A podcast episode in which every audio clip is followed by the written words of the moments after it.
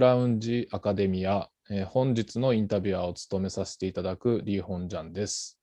えー今回は2021年2月に、えー社会評論者より、えー、猿橋純子さん、コーチョンジャさん、ユ・ヨンスさんとともに、え2世に聞く在日コリアの生活文化、えー継承の語りを出版されました橋本美幸さんにお越しいただいています。えー橋本さん、本日はよろしくお願いいたします。はい、よろしくお願いします。はい。で、橋本さんと私はもう、えっ、と、10年以上の付き合いで、私が大学院生の時からお世話になってるんですけれども、はいあのコ コリアンディアスポラと東アジア社会という本も、まあ、一緒に出版した中ですので、今回、えーえー今回あのこの本を出版されたこと大変、えー嬉しく思いますしまた今回このようにインタビューさせていただくこと大変光栄に思っております、えーよろしくお願いします。はい、よろしくお願いします。はいえー時間もまあ短いので早速本の内容について伺っていきたいと思います。えーまず、えー今回のこの本が対象としているのは、え在日朝鮮人2世ということでして、えー実はまあこの2世に着目をして聞き取りを行ったプロジェクトというのは小熊英二さんやコーチャニュさんらが編まれた在日2世の記憶という本がありますけれどもそれ以外にこれまで、まあ、あまりなかったように思うんですけれども今回この橋本さんらが、えーこの2世という存在に着目された理由とですね今この2021年に、えーまあ、2世に聞き取りを行うことの意義について、えーまずはお聞かせいただきたいと思います。よろしくお願いします。はい、了解です。あの、まあ、リ・ホンジャンさんとは、その、まあ、研究、共同研究をしていた頃からも、まあ、あの一緒にインタビューをしたりとか、あの、で出かけたこともあったので、あの、まあ、3世などの、まあ、同世代だったり、まあ、ちょっとは、あの、2世よりも若めの人に話を聞くっていうことは、あの、共有、えーまあ、したこともあり、あの、まあ、2世っていうのは、あの、あまりこう対象になってなかった実感っていうのは、あの、まあ、それぞれに持っていると思うで、はいあの今回、あの2世えーに注注目したっていうことに着目してくれたのは、あの本当にあの話題を得たり、えー、というふうにあの思ってます。はい、あのであの今、2世に、えーあのインタビューをするとか、あの研究対象とする意義っていうふうなあのことでは、あのまあリーさんもあのほ他のあの研究などでもこう1970年代など、えーのこう在日コリアンの活動だったり、はい、あの、まあ、まあ、人生だったりとかいうようなことを、あの、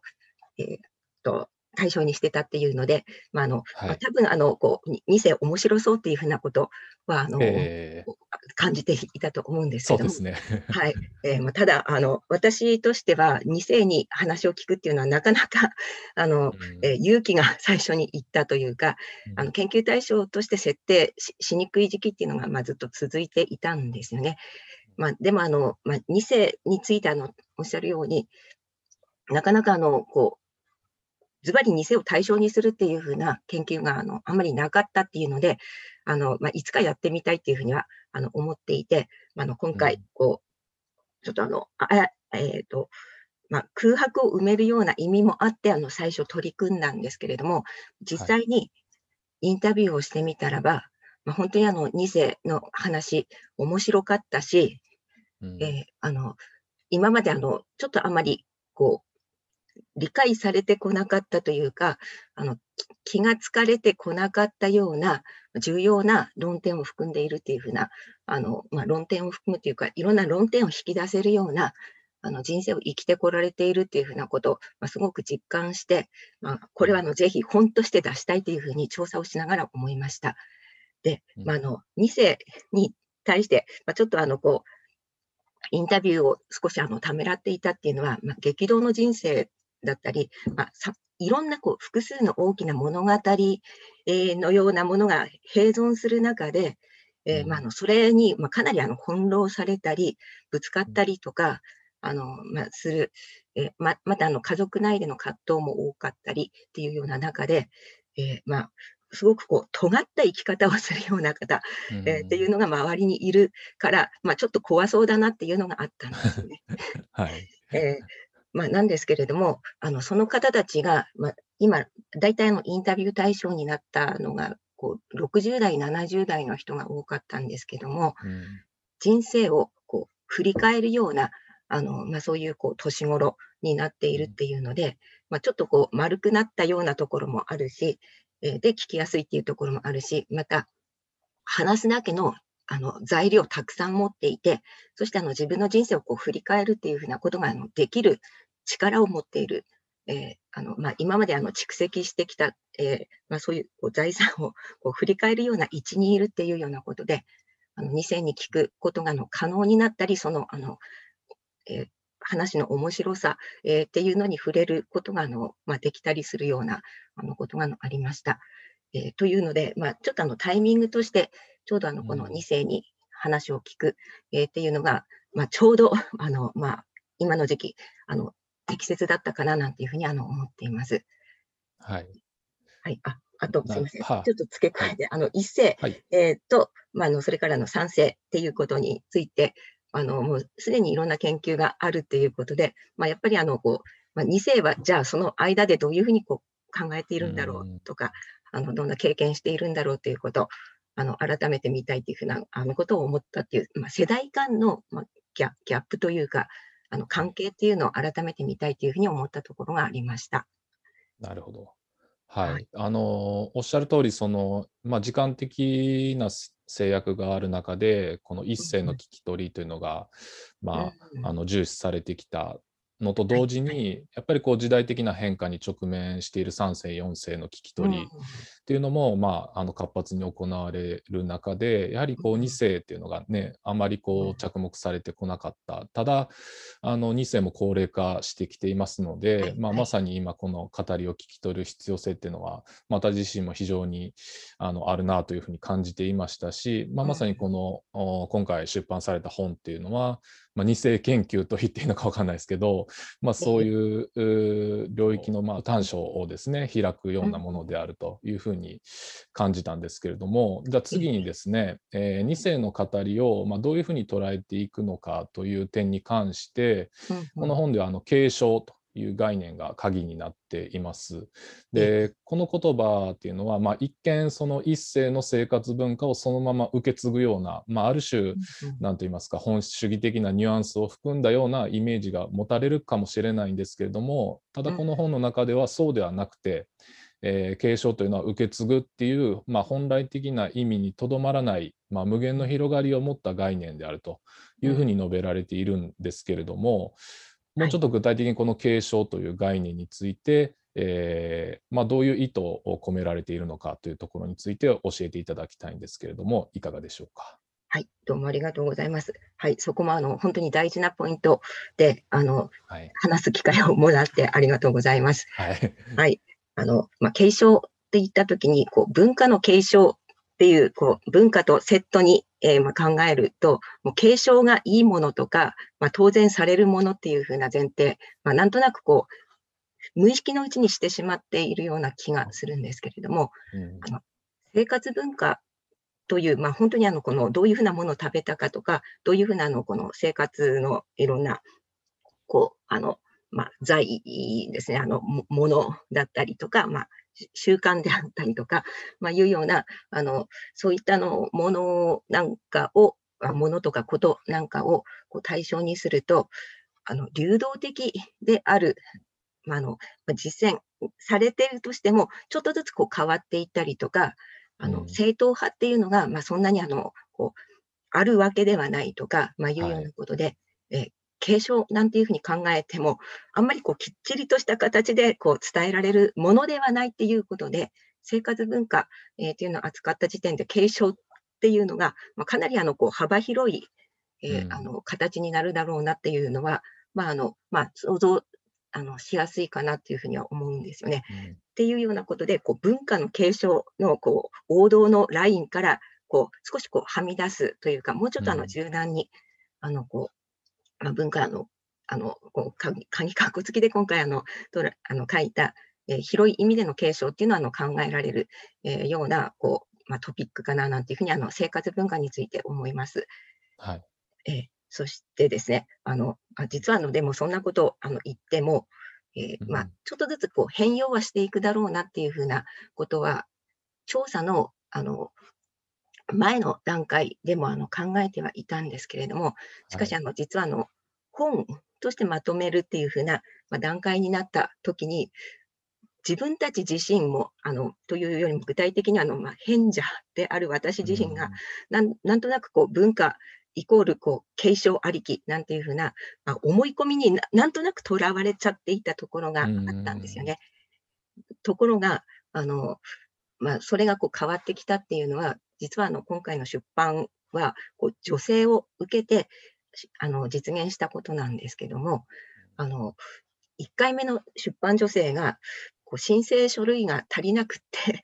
却下されたというようなことがあって、2回目の出版女性で、まあ、やっとあのこの採択してもらえたっていうふうなことがあって、1回目と2回目の申請の間に、ちょっと自分たちのあの書いた原稿だったり、えー、っていうのをあの見直すっていうふうな、まあ、そういう時間がこう与えられたという、まあ、大変ラッキーなあの、まあ、あの展開があったんですね。で、その間に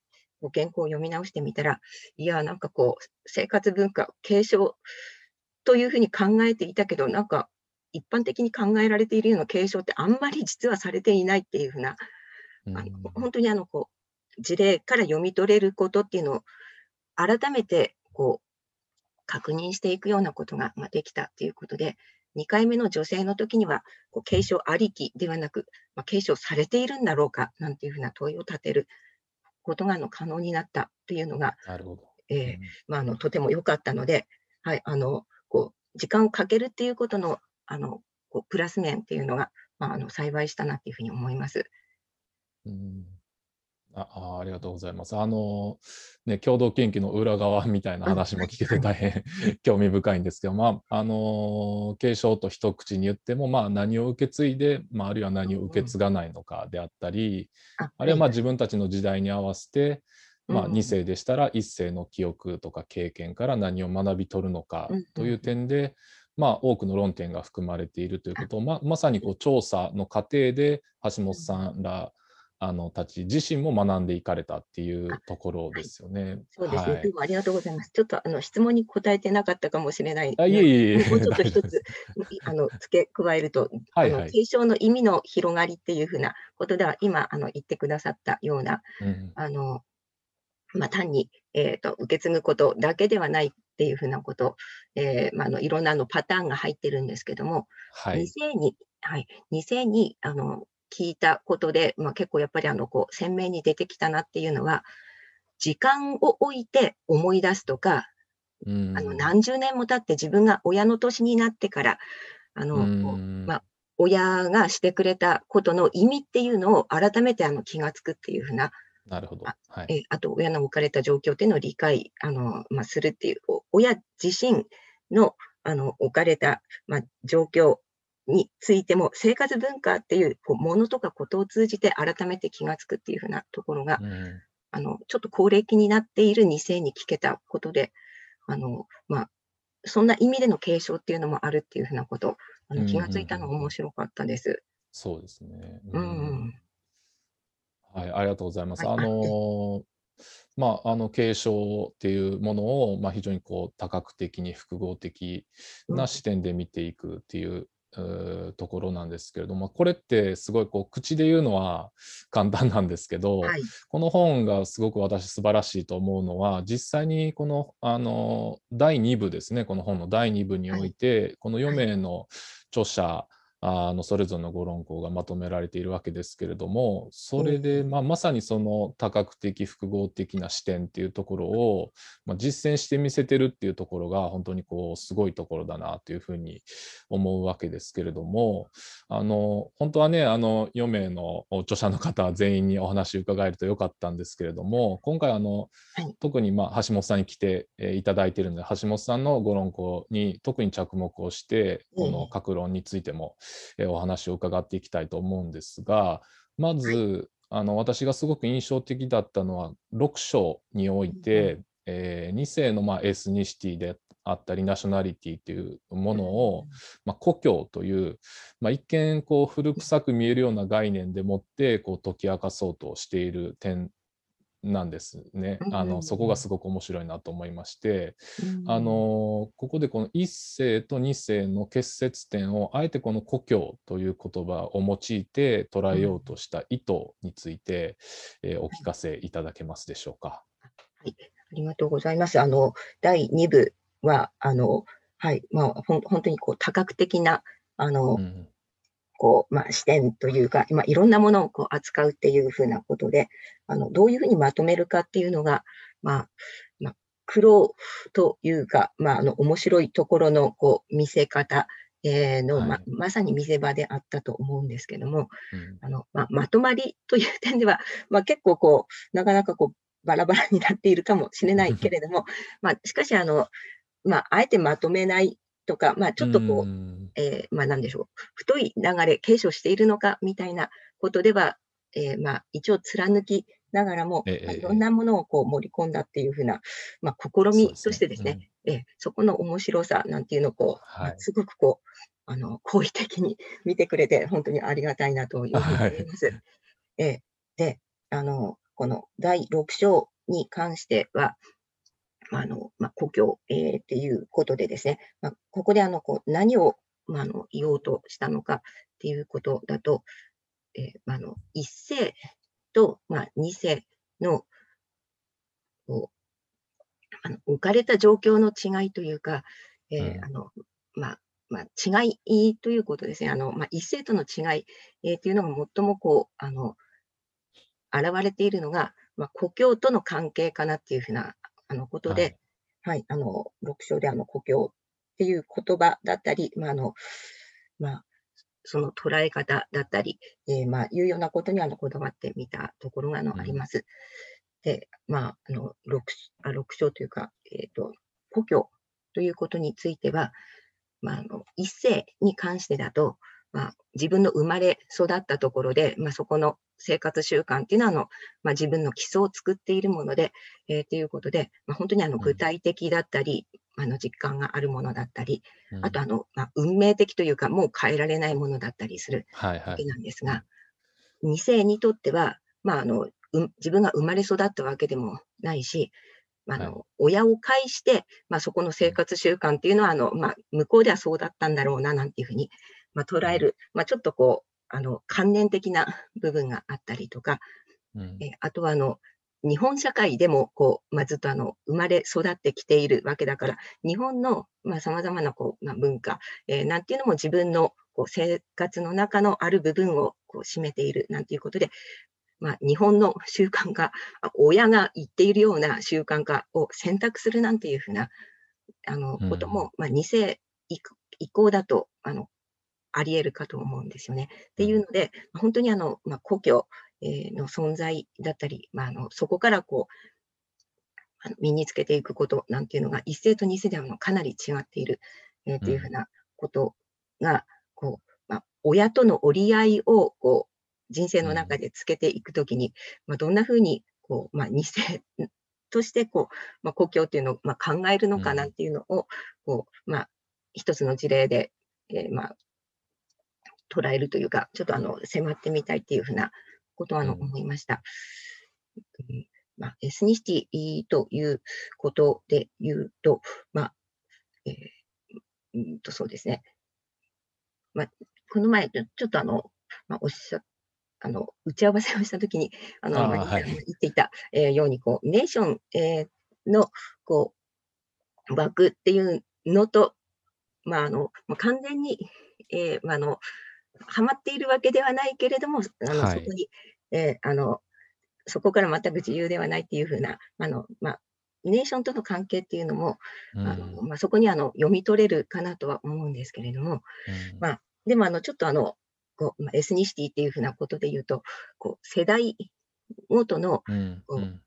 まあ、故郷との関係の、うん。まあ、違いなんていうふうなことで言うと、まあ、ちょっとこんなあの議論がある、えーっていうふうなことで、まあ、少しあの今話してみたいと思います。えーはい。というのは、まあ、どんな話かっていうと、あのマーカス・リー・ハンセン、えーっていう人がいて、まあうん。彼は、えーと北欧からあのアメリカに移民した親からアメ生まれたあの、アメリカの、こう、あの、2世の、まあ、移民2世の人で、まあ、の歴史学者、えー、なんですけれども、まあ、彼がですね、こう、まあ、こんな風なあの、こう、まあ、テーゼというか、あの、議論してるんですね。こう、2世は、あの、まあ、親、えー、からこうあの教えられたこと、えー、なりあの、まあ、そのふるさとのようなことについてこう忘れようとして、3世は思い出すことをこう望むなんていうことで、あの2世が一旦こう自分の、まあ、出自をこう振り払おうと、まあ、するんだけども、3世がまた戻っていく、えーまあ、の関心を改めて持つなんていうふうな、まあ、そんなふうなの、まあ、議論があって、えーまあ、エスニシティ、えー、っていうことで言うと、あのこのルーツに関して、まあ、どんなふうにあの距離を取っていくか、えー、っていうのが、まあ、結構こう、まあ、だんだん移民の世代が進むほど薄れる、えー、かと思いきや、結構こう賛成では戻ってくるんだなんていう、まあ、そんな議論なんですよ。うん、であのまあ、でもあの実際、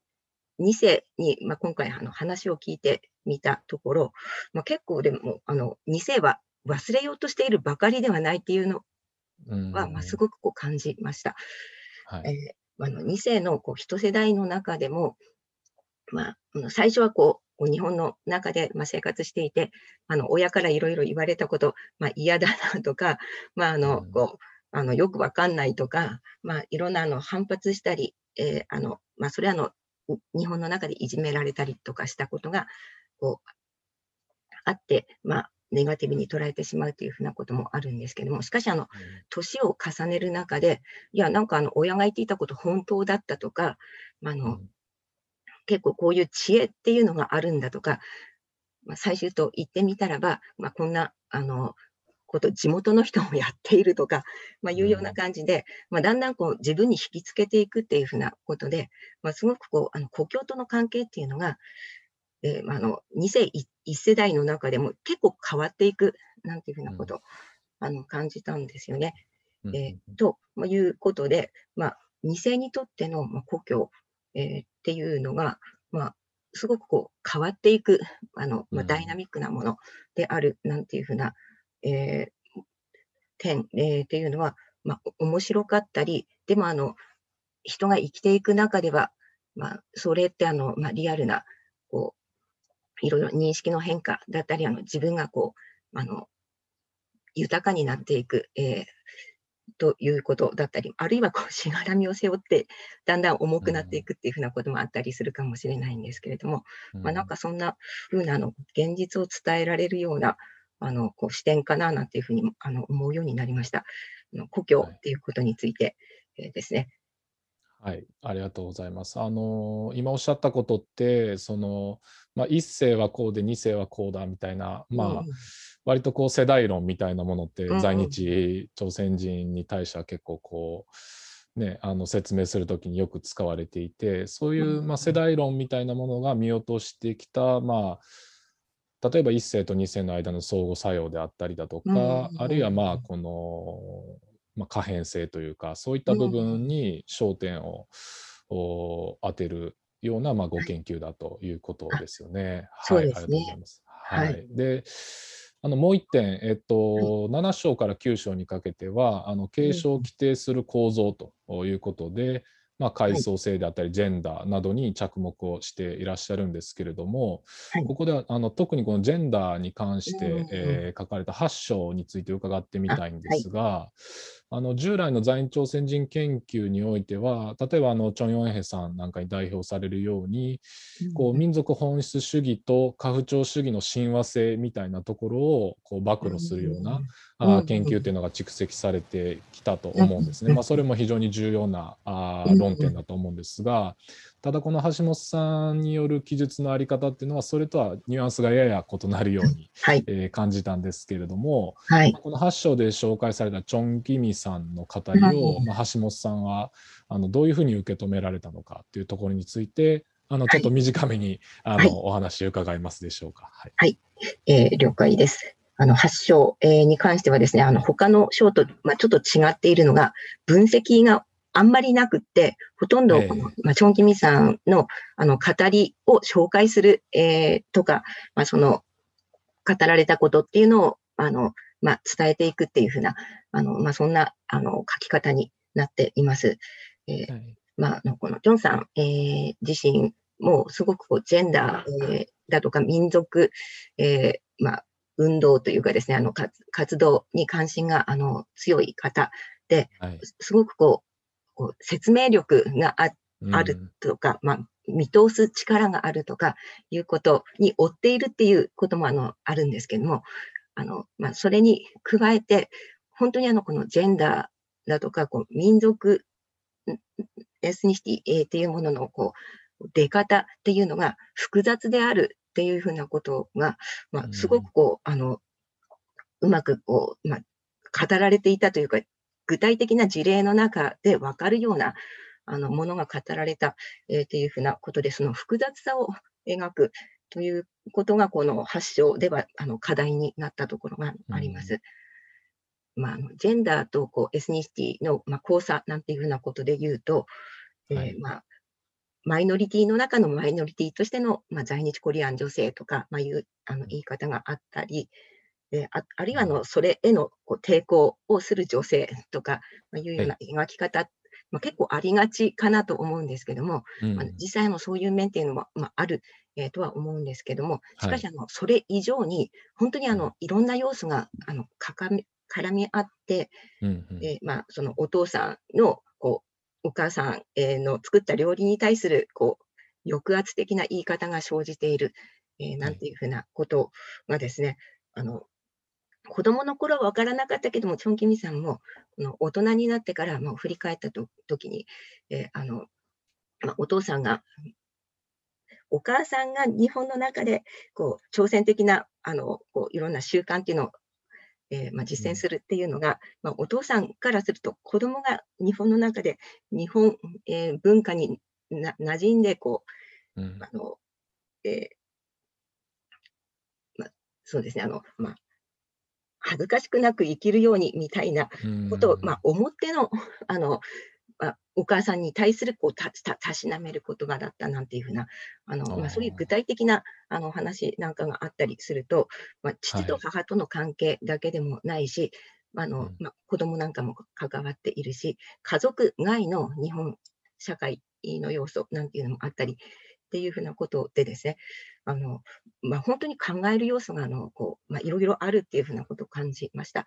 えー、っていうふうなあのことをえー、まあ、チョン・キミさんがあの、うん、話してくださったので、まあ、それをあの伝える語り部になったような気持ちで書いたんですけれども、はい、はい、まあ、そういうジェンダー、えーまあ、ちょっとあのリアルなところを示したい、えー、というふうに思いました。はい。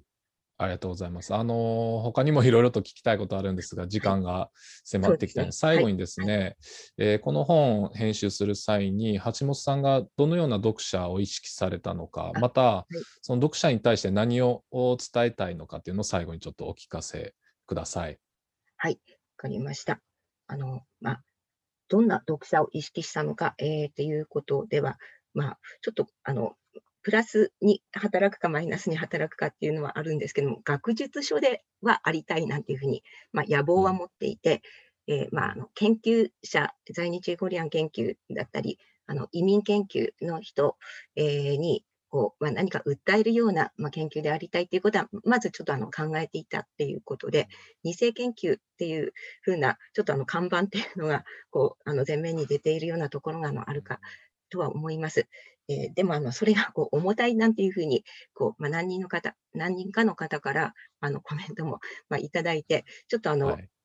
えー、まあ、そこで話が終わってしまうともったいないなっていうふうにも思っています。というのは、うん、あのさらにあの、まあ、研究者だけじゃなくて、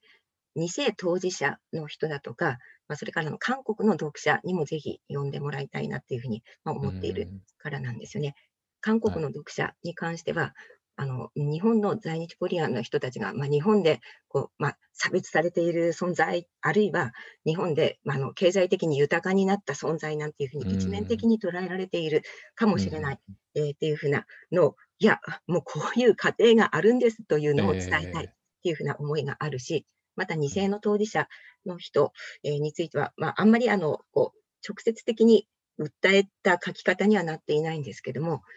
あのこの本の中で、えー、っとあのまあ、韓国朝鮮語のあの